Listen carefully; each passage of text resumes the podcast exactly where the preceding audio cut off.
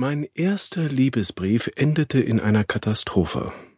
Ich war damals fünfzehn und halb ohnmächtig vor Liebe, wenn ich Lucille nur sah. Sie kam kurz vor den Sommerferien an unsere Schule, ein Geschöpf von einem anderen Stern, und selbst heute Viele Jahre später scheint es mir, dass es einen ganz eigenen Zauber hatte, wie sie dort zum ersten Mal vor unserer Klasse stand, in ihrem himmelblauen, duftigen, ärmellosen Kleid und den langen, silbrig blonden Haaren, die das feine, herzförmige Gesichtchen einrahmten. Sie stand ganz ruhig da, ganz aufrecht, lächelnd das Licht fiel geradewegs durch sie hindurch, und unsere Lehrerin, Madame Dubois, ließ den Blick prüfend über die Klasse schweifen. Lucille, du kannst dich erst einmal neben Jean-Luc setzen, da ist noch ein Platz frei, sagte sie schließlich. Meine Hände wurden feucht. Ein leises Raunen ging durch die Klasse, und ich starrte Madame Dubois an wie die gute Fee aus dem Märchen. Selten in meinem späteren Leben habe ich dieses Gefühl gehabt, das man nur dann empfinden kann, wenn das Glück so völlig unverdienterweise über einen hereinbricht. Lucille nahm ihre Schultasche und schwebte zu meiner Bank, und ich dankte meinem Klassenkameraden Etienne aus tiefstem Herzen, dass er so vorausschauend gewesen war, sich gerade jetzt einen komplizierten Armbruch zuzulegen.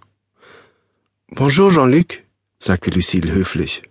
Es waren die ersten Worte, die sie überhaupt sagte, und der offene Blick aus ihren hellen, wasserblauen Augen traf mich mit der Wucht eines Wolkengewichts.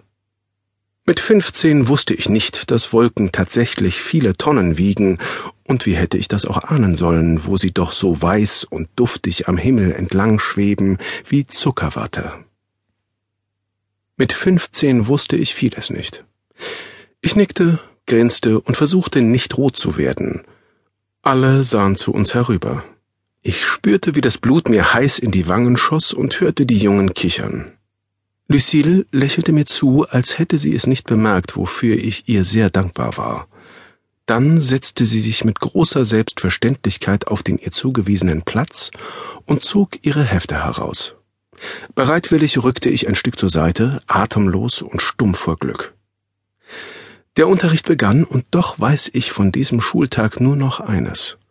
Das schönste Mädchen der Klasse saß neben mir, und wenn sie sich vorbeugte und die Arme aufstützte, konnte ich den zarten hellen Flaum in ihren Achselhöhlen sehen und ein winziges Stückchen verwirrend weicher weißer Haut, das zu ihrer Brust führte, die unter dem Himmelskleid verborgen blieb.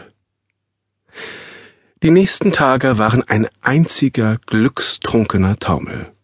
Ich sprach mit keinem. Ich ging am Strand von Hyères entlang, meiner kleinen Heimatstadt am südlichsten Zipfel Frankreichs, und schickte den Ansturm meiner Gefühle übers Meer.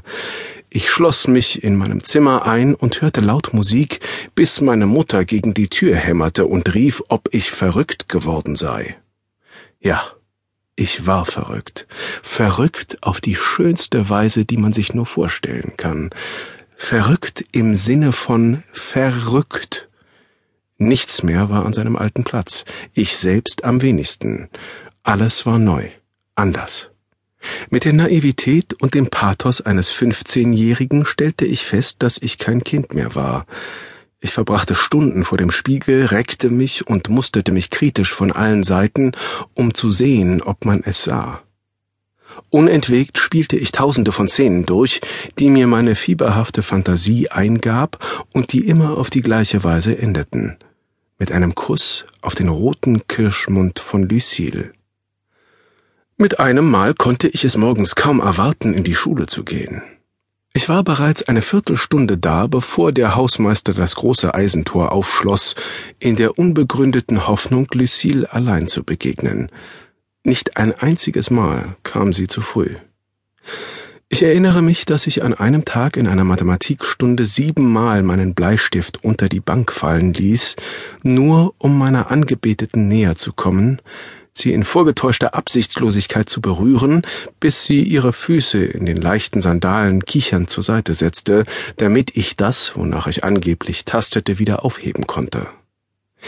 Madame Dubois warf mir über ihre Brille hinweg einen strengen Blick zu und ermahnte mich nicht so unkonzentriert zu sein. Ich lächelte nur. Was wusste sie schon?